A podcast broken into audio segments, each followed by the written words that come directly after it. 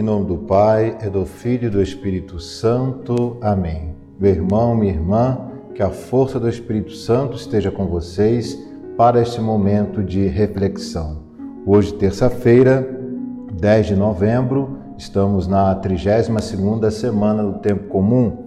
Vimos na leitura da missa de hoje é, a leitura da carta de São Paulo a Tito, capítulo 2, versículos de 1 a 8 e de 11 a 14.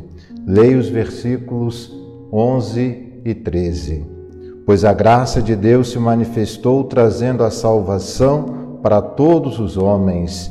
Ela nos ensina a abandonar a impiedade e as paixões mundanas e a viver neste mundo com equilíbrio, justiça e piedade, aguardando a feliz esperança e a manifestação da glória do nosso grande Deus e Salvador Jesus Cristo.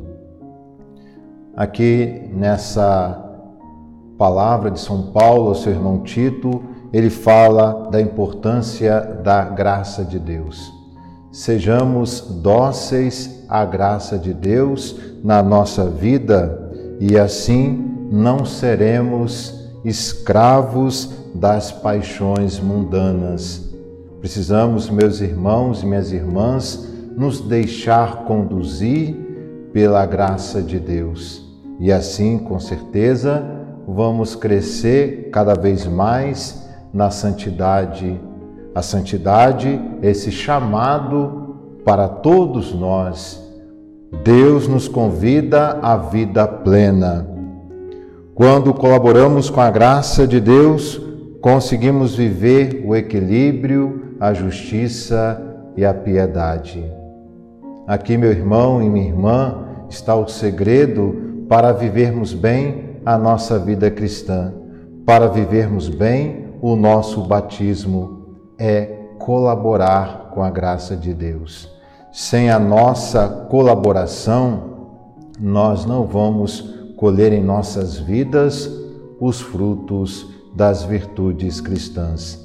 Por isso, conscientes da nossa responsabilidade, diante do chamado de Deus a viver essa vida nova na Sua graça, precisamos cada dia renovar o nosso desejo de colaborar com essa graça que nos foi dada no dia do nosso batismo e assim superar todas as paixões mundanas, superar também as tentações do mundo. Com a graça de Deus, nós podemos superar todas as provações que são colocadas em nossa vida.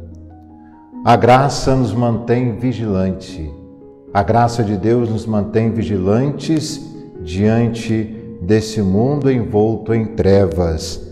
E quando se aproxima o tempo, o ano litúrgico, nós vemos na Sagrada Liturgia essa chamada de atenção para o fim dos tempos, o fim do mundo também para a segunda vinda gloriosa de nosso Senhor Jesus Cristo. Quando nós procuramos viver colaborando com a graça de Deus, nós estamos vigilantes.